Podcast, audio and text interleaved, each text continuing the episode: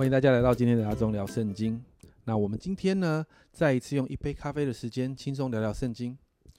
今天我们要来看以赛亚书的三到五章。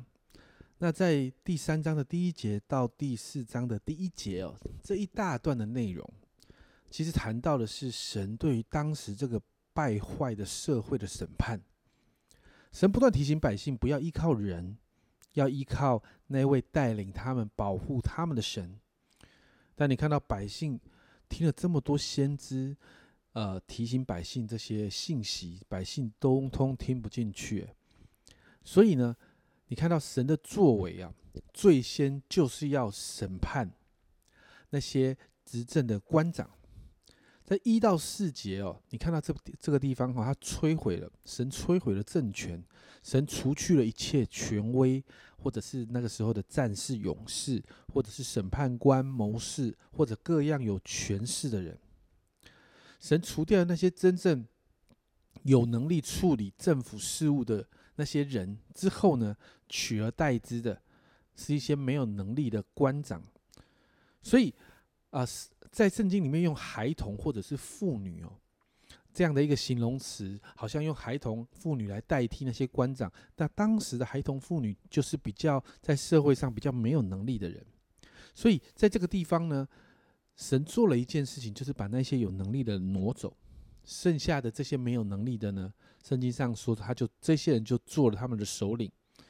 好，圣经上这样形容婴孩管辖他们。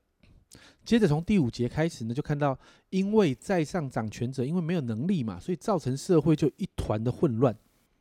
到了第八、第九节，经文说耶路撒冷败落，犹大倾倒，因为他们的舌头和行为与耶和华反对，惹了他荣光的眼目。他们的面色证明自己的不正，他们诉说自己的罪恶，并不隐瞒，好像所多玛一样。他们有祸了，因为作恶自害。神点出了问题的所在，所以接着在十到二十六节，你就会看到，因为这些官长领袖欺压百姓当中的贫穷人，所以神用他们治十二国。十六节，十六节这里用一个外表看起来很不错的西安女子做比喻，那好像这个外表看起来很不错的这个女孩子呢，十七节就提到这个女孩子身体会开始有皮肤病。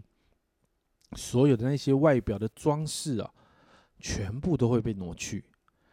三章二十四节到四章一节，经文这样说：必有臭烂代替馨香，绳子代替腰带，光秃代替美发，麻衣系腰代替华服，烙啊落伤啊代替美容。你的男丁必倒在刀下，你的勇士必死在阵上。西安的城门必悲伤哀嚎，他必坐荒凉坐在地上。那日。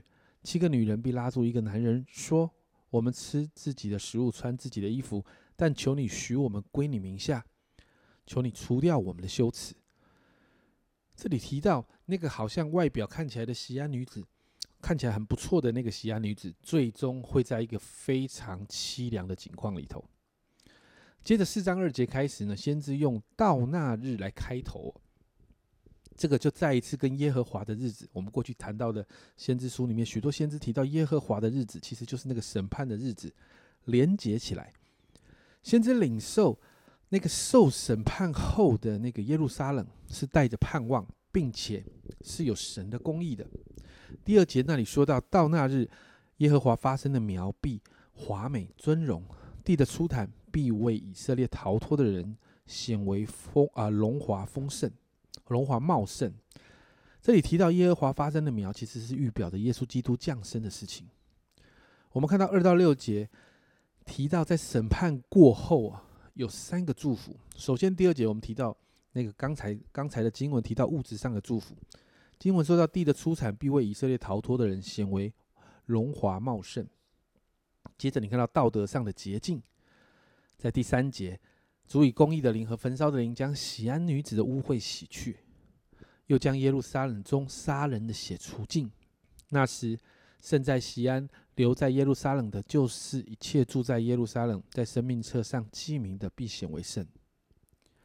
最后，你看到有神大能的保护，在第五、第六节，耶和华也必在西安全山，并各会众以上，使白日有烟云。黑夜有火焰的光，因为在全荣耀之上必有遮蔽，必有亭子。白日可以得应避暑，也可以作为藏身之处，躲避狂风暴雨。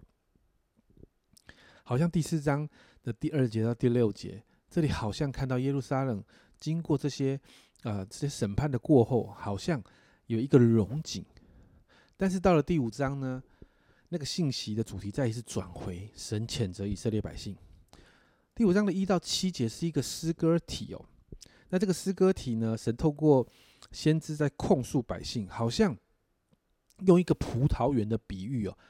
提到本来好好的园子，一个好好的葡萄园，期待是结出好的葡萄，但到最后结出是品质不好的野葡萄。所以在第七节哦，第七节这样说：万军之耶和华的葡萄园就是以色列家，他所喜爱的树就是犹大人，他指望的是公平，谁知倒有暴虐，或意倒流人血；指望的是公义，谁知倒有冤声。说明哦，这个经文说明了这一个比喻，本来期待的是好的，但最后长出来的是不好的。所以接着在八到二十四节很长的一个经文就提到那个审判来了。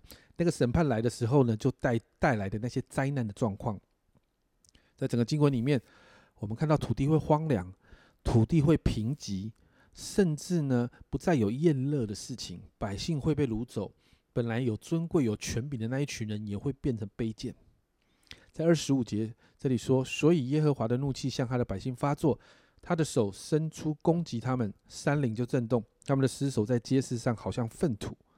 虽然如此，他的怒气还未转消，他的手仍声不说。你知道最后这一句话，他的怒气还未转消，他的手人生不说。其实后面会不断的提到。我们看到，其实百姓啊，真的惹神生气啊。”因此，在二六到三十节，神就兴起外邦来攻击百姓。这一段经文提到那些外邦的军队的军容有何等的壮盛，百姓会遭受战乱，最后被掳走，国家会灭亡。这一段经文其实好像过去我们在先知书里面所看到、所提到的，神透过先知指出百姓的罪恶，并且宣告会有审判在百姓的当中，这是神的管教。因为百姓听不进去神透过先知所传达的警告跟劝勉的信息，但在这个经文里面有看到审判之后，神仍然给百姓盼望，会进入一个新的季节，百姓跟神之间的关系会有一个新的修复，如同我们前面的先知书所看见的，神看重的是跟百姓关系的恢复，审判是最后不得不的手段，神看重与我们之间的关系。那我要问，我们看重与神之间的关系吗？我们可以为着维持这份关系，愿意做一个讨神喜悦的人吗？我想，这是我们每一个做神儿女要好好思考的。所以今天早上我们一起来祷告，亲爱的主，我们谢谢你，主，我们知道虽然在这个审判的信息的里面，主，我们看见主啊，你本意不是要审判，主，你的本意是透过这样的管教，要恢复你与以色列百姓的关系。主，你何等的看重你与我们的关系，何等的看重你啊，你与啊这个属神儿女之间的关系。主啊，主啊，我们说，主啊，主啊，让我们的心，主啊是可以体会你的心的。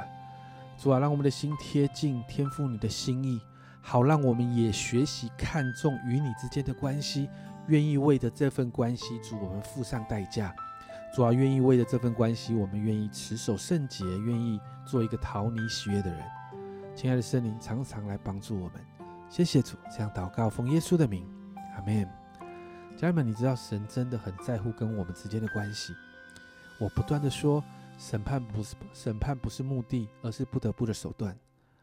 恢复关系，关系的恢复才是神所看重的。这是阿忠聊圣经今天的分享。阿忠聊圣经，我们明天见。